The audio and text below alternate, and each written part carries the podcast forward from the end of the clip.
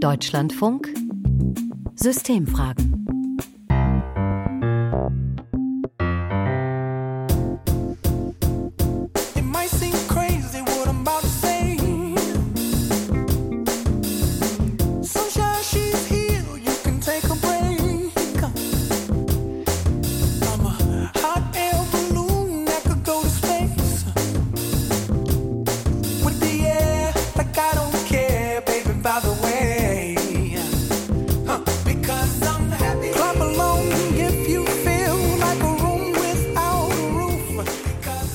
Also wenn ich diesen Happy Song von Pharrell Williams höre, da muss ich einfach mitschwingen. Und ich habe das Gefühl, das Stück bringt mich direkt in gute Laune. Damit bin ich nicht allein. Vielen geht das so. Entweder bei diesem Song oder bei anderen Lieblingsstücken, die man so hat. Was macht Musik mit uns und warum ist sie so wichtig für uns? Diesen Fragen wollen wir heute nachgehen und herausfinden, was dann mit uns passiert, wenn wir Musik hören oder auch selbst singen.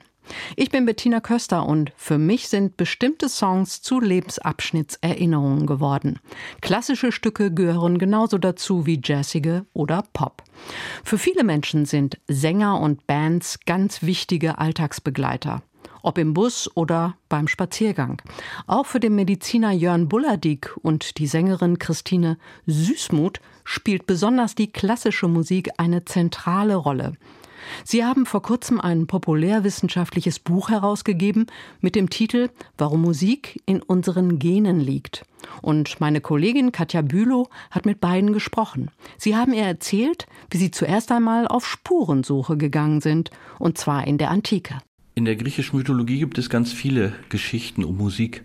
Zum Beispiel fällt mir da jetzt so spontan, fallen mir die Sirenen ein, die ja mit ihrem, allein mit ihrem Gesang das schaffen, Seeleute auf ihre Insel zu locken, um sie dann umzubringen.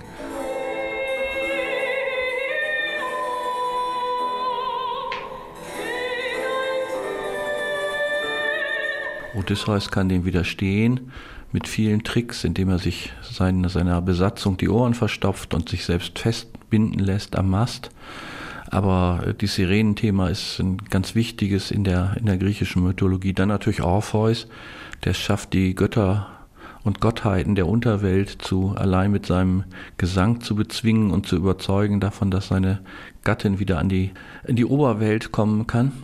Also wir haben natürlich über die Frage gesprochen, warum in der griechischen Mythologie Musik auch so allgegenwärtig ist. Und im Prinzip ist Musik, der, der Kampf um die Musik auch der Kampf um Macht. Wer, wer Musik hat, hat auch Macht über andere. Ganz interessant, wenn man an die vielen Wettstreite denkt, die gegangen sind darum, wer besser singen kann. Es war später ja dann auch so, im Barock oder so, haben ja die Herrscher irgendwie Musiker um sich versammelt, auch so also zur Repräsentation und zur Machtausübung und Machtdarstellung. Wenn wir die Frage diskutieren, was ist das Besondere an, an Klängen, was ist das Besondere an Musik, was unterscheidet Musik zum Beispiel vom Betrachten eines Bildes, dann ist es ja das, dass uns die Musik quasi einhüllt. Die Schallwellen sind, sind überall, denen können wir uns auch gar nicht entziehen. Selbst in Phasen, in denen wir schlafen, ist es über, zumindest mal in der überwiegenden Zeit so, dass unser Gehirn auf Geräusche und Klänge reagiert und damit auch auf Musik. Die Frage ist natürlich nochmal eine andere, warum Musik uns so, so anrührt. Da ist meine Theorie, dass uns Musik an, an Umgebungsgeräusche erinnert, dass wir ein Klanggedächtnis haben und dass das, was uns an Musik so berührt, ist die Tatsache, dass wir irgendwelche Erinnerungen abrufen und direkt verbinden mit Musik. Und diese Erinnerungen, wenn sie positiv sind, dann auch auf uns wie, wie gute oder angenehme Musik wirken. Ich glaube, dass die Musik irgendwie in der Lage ist, so ganz unmittelbar in die Seele irgendwie einzudringen oder da was zu treffen. So empfinde ich das irgendwie. Also man kann sich dem ja auch ganz schwer entziehen. Also wenn man plötzlich irgendwie einen Klang hört oder eine Musik und die erinnert einen ja auch vielleicht an irgendwas und dann kommt man ja sofort in so eine Stimmung, die man vielleicht mal gehabt hat oder wo einen das hinversetzt. Der Lieblingssong kann uns also ganz tief berühren und uns an schöne Situationen erinnern, in denen wir diese Musik gehört haben und wir vielleicht in besonders guter Stimmung waren. Nun bin ich einfach sehr neugierig, was da genau in unserem Körper passiert. Also wie nehmen wir diese Schallwellen auf? Können sie tatsächlich direkt in die Beine gehen, so wie ich das manchmal spüre? Meine Kollegin Friederike Walchner-Seri ist Wissenschaftsjournalistin und hat Musikwissenschaften und Biologie studiert. Du kannst uns jetzt bestimmt weiterhelfen und erklären. Also grundsätzlich hat Musik jetzt keine direkte Wirkung auf den Körper, sondern alles läuft übers Gehirn. Also alle potenziellen Effekte, die Musik auf uns so haben kann, die werden über das Gehirn vermittelt. Und was genau passiert dann im Gehirn? Also ganz grundlegend erklärt, äh, die Musik trifft in Form von Schallwellen auf unsere Ohren, also das Trommelfell, und im Innenohr wird sie in Signale umgewandelt, also in neuronale Erregungsmuster. Und die werden dann über den Hörnerv in der Regel direkt zum primären auditiven sogenannten Cortex weitergeleitet. Das ist die Region der Hirnrinde, die für die Verarbeitung von Sound so zuständig ist. Und von dort werden dann Informationen an andere Gehirnareale weitergeleitet und die können dann unter Umständen auch eine richtig körperliche Reaktion auslösen. Also deshalb wollen meine Beine sich dann immer bewegen. Gibt es dazu auch Studien? Ja, einige, vor allem eben im medizinischen Kontext. Ich habe mir unter anderem eine Metastudie angeschaut. Dafür haben 2014 drei britische Forscher Forschende die Ergebnisse von mehr als 60 Publikationen mit insgesamt über 8000 Teilnehmenden zusammengefasst. Und demnach kann Musik hören und auch Musik machen die Produktion von 28 verschiedenen Neurotransmittern und Hormonen und zum Beispiel auch von weißen Blutkörperchen und Proteinen beeinflussen. Wow, da passiert ja eine ganze Menge im Körper. Und das kann dann dazu führen, dass wir einen Energieschub bekommen oder uns entspannen oder gute Laune kriegen? Musik kann dadurch eben indirekt auch Körperfunktionen wie die Herzschlagrate oder die Atmung beeinflussen. Ich habe zum Beispiel eine Studie angeschaut, da haben Menschen auf der Intensivstation Mozart-Klaviersonaten zu hören bekommen und im Vergleich zur Kontrollgruppe hatten sie direkt danach unter anderem einen niedrigeren Adrenalinspiegel, der Blutdruck und die Herzschlagrate gingen runter und die Teilnehmenden brauchten interessanterweise auch weniger Schmerzmittel. Hui, das ist ja bemerkenswert. Kann man denn daraus schließen, wir sollten alle viel mehr Mozart hören? Ja, zu dieser Schlussfolgerung sind tatsächlich schon einige Menschen gekommen. Und also ich will dich gar nicht davon abhalten, so viel Mozart zu hören, wie du magst. Aber die Forschung am sogenannten Mozart-Effekt ist auch ein sehr gutes Beispiel dafür, dass das mit der Wirkung von Musik auf den Körper doch nicht immer so ganz eindeutig ist. Dieser angebliche Mozart-Effekt, der beruht auf einer Studie der Psychologin Frances Rauscher und ihrem Team aus dem Jahr 1993. Demnach schneiden Menschen bei einem Test, bei dem so visuell räumliche Aufgaben gelöst werden sollten, eben besonders gut ab, wenn sie vorher zehn Minuten lang diese Mozart-Sonate hier gehört haben.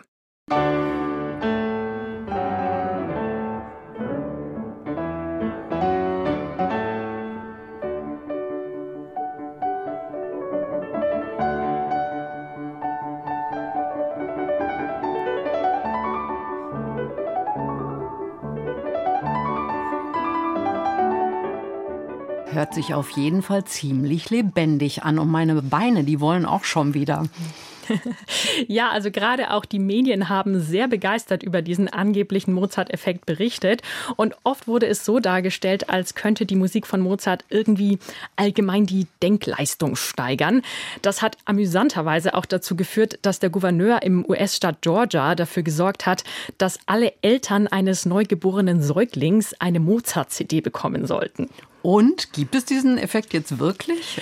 Ja, also es gab Studien, die konnten den Effekt danach belegen. Es gab andere Studien, die konnten ihn nicht replizieren. Und der kanadische Psychologe Glenn Schellenberg, der konnte dann irgendwann zeigen, dieser Effekt ist jetzt nicht unbedingt Mozart-spezifisch. Und er ist sehr stark davon abhängig, ob die Teilnehmenden die Musik gut finden oder nicht. Das heißt, nur wenn den Teilnehmenden die Mozart-Sonate gefallen hat, dann gab es diesen leistungssteigernden Effekt. Genau. Und wenn man eben diese sehr individuelle Erregung durch die Musik rausrechnet, dann verschwindet auch der Effekt. Ich habe für die Recherche unter anderem mit Hauke Egermann gesprochen. Er ist Professor für systematische Musikwissenschaft an der Uni Köln und er sagt, es gibt eigentlich drei wichtige Einflussfaktoren, die bestimmen, wie Musik auf uns wirkt. Das ist natürlich die Musik selber. Und viele Menschen halten sich immer genau an diesem Gegenstand fest und reden von der Musik und was sie ähm, alles ist und was in ihr drin ist und ihr Genre und der Komponist und, und Mozart und die Sonate. Aber natürlich wird ja jedes Musikstück von einer bestimmten Person gehört. Und das wäre der zweite große Faktor. Was bringt diese hörende Person mit? Welche Persönlichkeitseigenschaften hat sie? Welche Musikpräferenzen und zu welcher Musikkultur gehört sie? Wir können nicht die Wirkung von Musik verstehen, ohne uns die Menschen anzuschauen. Und dann kommt die dritte große Gruppe von Einflussfaktoren und das ist der Kontext, in dem das Ganze passiert. Also Kontext bedeutet zum Beispiel auch, wenn wir uns nochmal die Studie mit den kranken Menschen auf der Intensivstation anschauen, diesen Menschen geht es vermutlich eher schlecht und das Stresslevel ist vergleichsweise hoch. Das bedeutet auch, das Potenzial von Musik zur Entspannung, also eine Art Schmerzmittel, das ist in diesem Fall eben auch besonders hoch. Das bedeutet jetzt aber nicht, dass dieser Effekt in jeder Situation auftritt und ich bei Kopfschmerzen einfach grundsätzlich Musik hören kann, anstatt eine Schmerztablette zu nehmen. Oder ein anderes klassisches Beispiel für den Kontext wäre zum Beispiel auch, stell dir mal die Reaktionen der Menschen vor, wenn bei einer Hochzeit ein Liebeslied gespielt wird. Und dann stell dir vor, wie Menschen reagieren, wenn das gleiche Liebeslied bei einer Beerdigung gespielt wird. Ah ja, ich verstehe. Und ich kann jetzt auch nachvollziehen, warum das die Forschung an der Wirkung von Musik ziemlich komplex macht, weil es eben so viele Einflussfaktoren gibt. Ganz genau. Und es ist eben individuell ganz unterschiedlich, wie wir Musik wahrnehmen und auf sie reagieren. Das heißt, wir können das selbst gut steuern und Gefühle ein bisschen regulieren. Und das tun wahrscheinlich auch viele, wenn sie ihren Lieblingssong auf dem Weg zur Arbeit hören und sich schon mal ein bisschen in gute Stimmung bringen. Die Sopranistin Christine Süßmuth geht auch ganz bewusst damit um, wann sie welche Musik hört. Also wenn ich fröhlich sein will, ja, dann höre ich natürlich fröhliche Musik, schnelle Upbeat. Zum Beispiel sowas wie von Vivaldi die vier Jahreszeiten, den Frühling.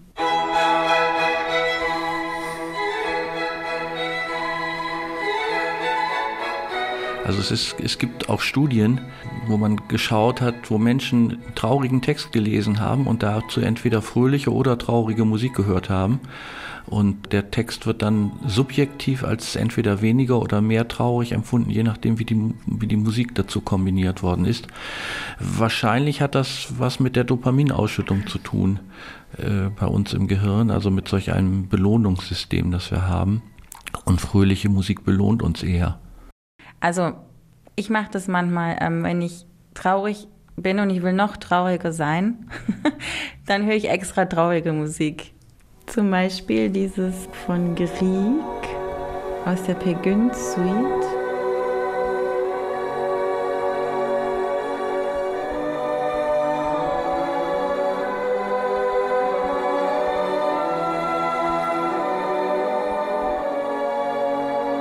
Es gibt ganz viele Ansätze zur Musiktherapie. Das reicht irgendwie von Therapie von bei Long Covid äh, bis zu, zu, zu Therapie von, von Demenzformen. Man kann mit Musik den Blutdruck beeinflussen. Und dann gibt es natürlich diese, diese große Menge von Hymnen. Das bekannteste ist vielleicht, wenn man an, an Sporthymnen denkt, das berühmte You Never Walk Alone.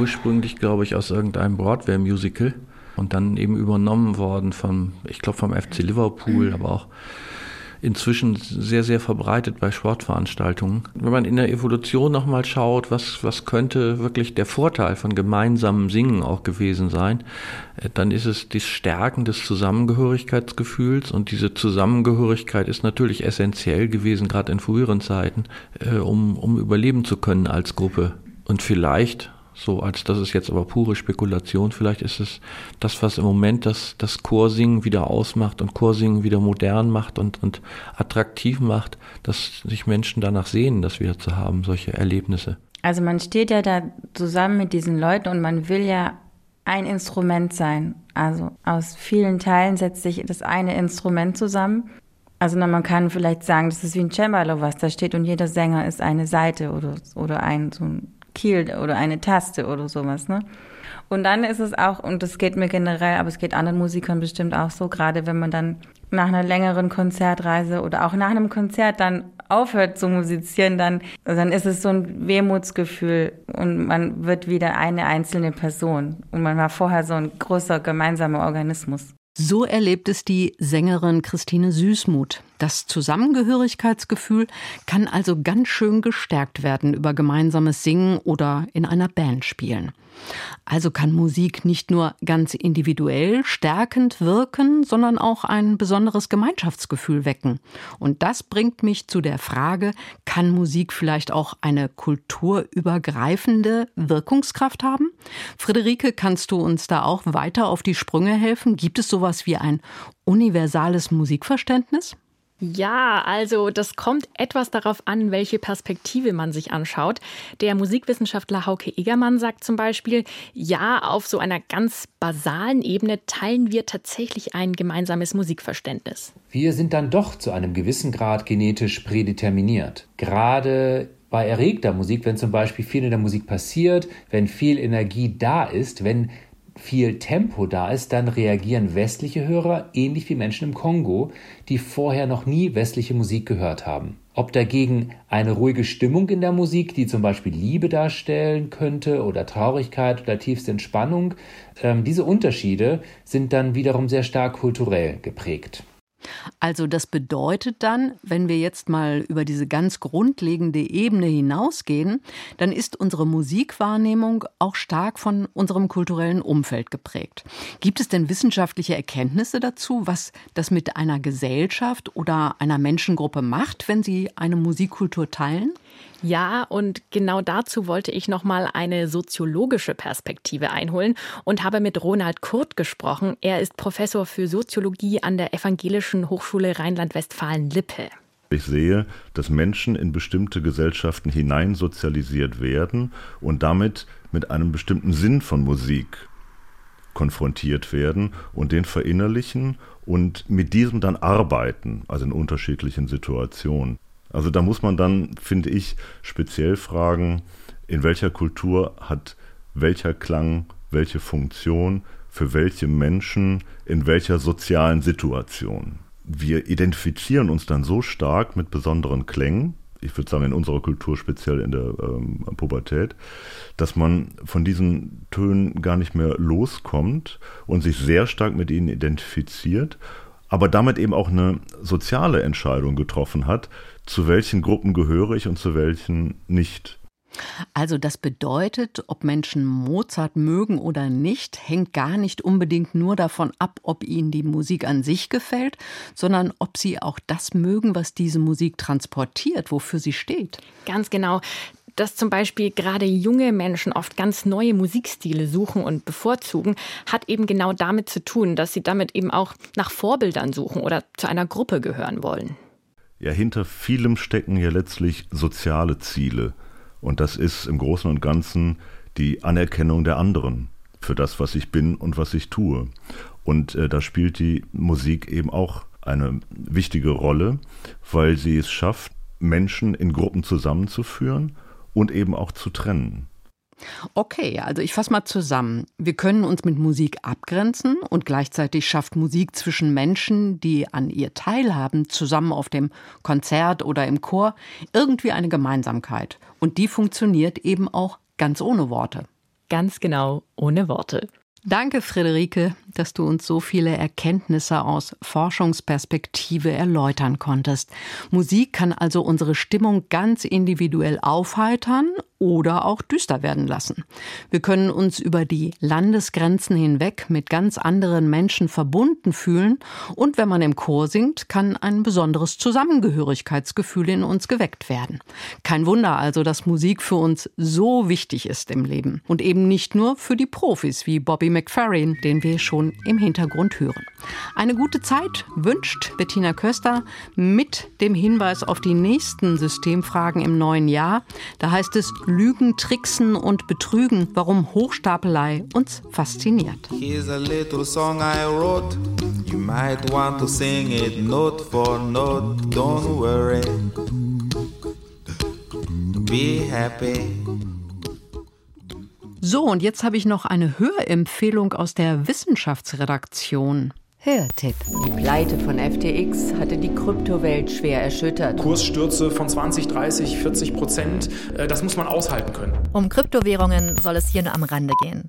Bitcoin, Ethereum, Dogecoin, unzählige gibt es mittlerweile. Sie wurden geschaffen, weil sich tech-affine Visionäre finanzielle Freiheit wünschten. Der Bitcoin-Hype ist vorbei, aber die Vision, die dreht sich weiter.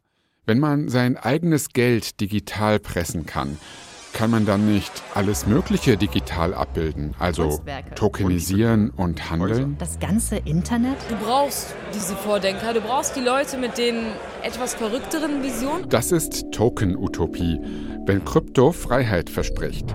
Eine Doku-Serie im Podcast Wissenschaft im Brennpunkt. Zu finden ist die in der Deutschlandfunk Audiothek-App.